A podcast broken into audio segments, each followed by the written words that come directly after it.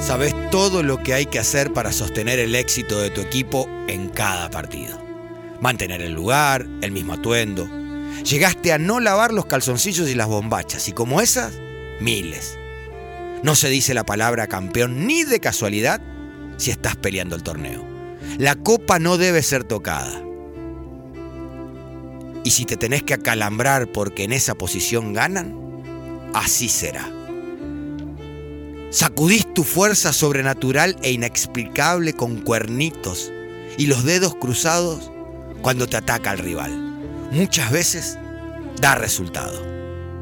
Esa es para intentar que no le salgan las cosas a ellos. Pero hay una que es casi inexpugnable. Ante un mano a mano, un penal o cuando la suerte parece estar echada, sale despedido el grito visceral, desesperado, lleno de furia y veneno. ¡Quiricocho! Y no va que lo erran. ¿De dónde salió? ¿Por qué tiene tanta fuerza? ¿A quién se lo debemos?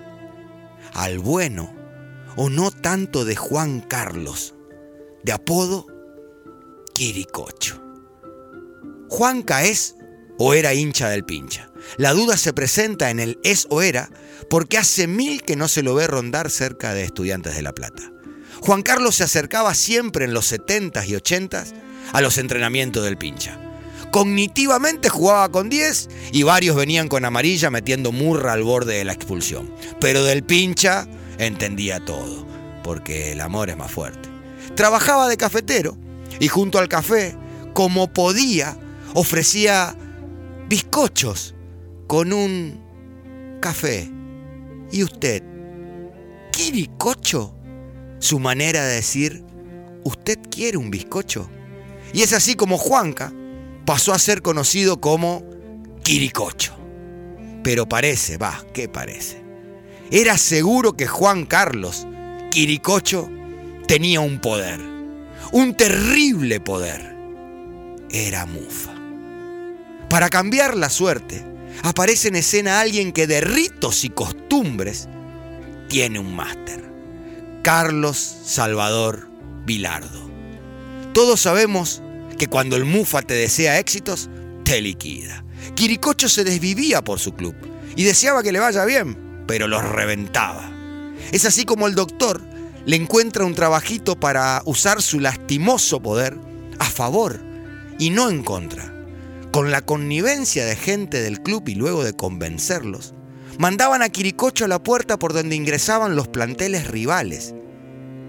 Se hacía pasar por hincha del rival cuando jugaban en La Plata.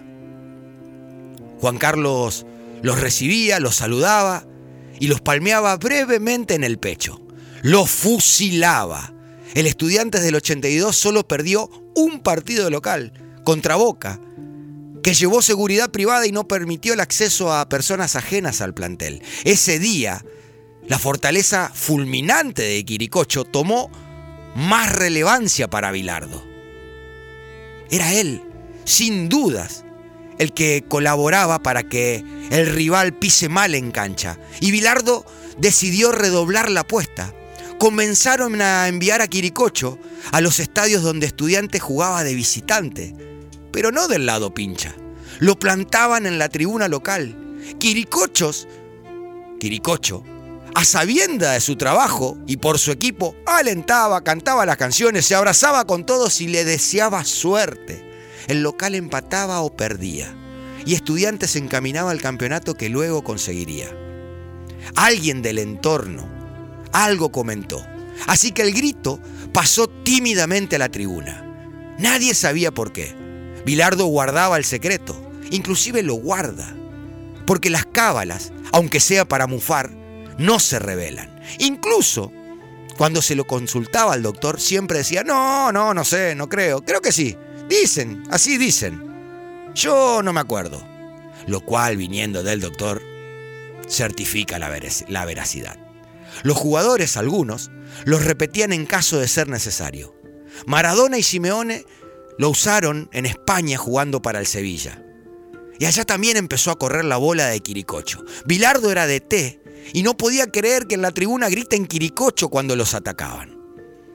En estos tiempos de micrófonos en campo y sin público, Sevilla y Dortmund jugaban por Champion. Penal para Dortmund. El infalible Holland patea. Bono, el arquero del Sevilla, grita ¡Quiricocho! En España. Y el disparo da en el palo. Increíble pero real. El árbitro cobra invasión de campo y se shotea nuevamente. Holland no cambia de palo. Pero es él el que ahora aprende y grita Quiricocho. El arquero queda clavado y la pelota entra mansita. México en 2012 juega la final de los Olímpicos contra Brasil, que era el favorito. Sus jugadores reconocieron que la estrategia era gritar ante los pases de lo de amarillo, Quiricocho cuantas veces puedan. Brasil jugó su peor partido, siendo una final y México se llevó la dorada. Lo que nació con un ofrecimiento de bizcochos y una palmadita de aliento pero llena de veneno, hoy es el grito fulminante y paradójicamente esperanzador en un sinfín de partidos. Crean o revienten. Pero por las dudas, Quiricocho. Focas han sido ustedes educados.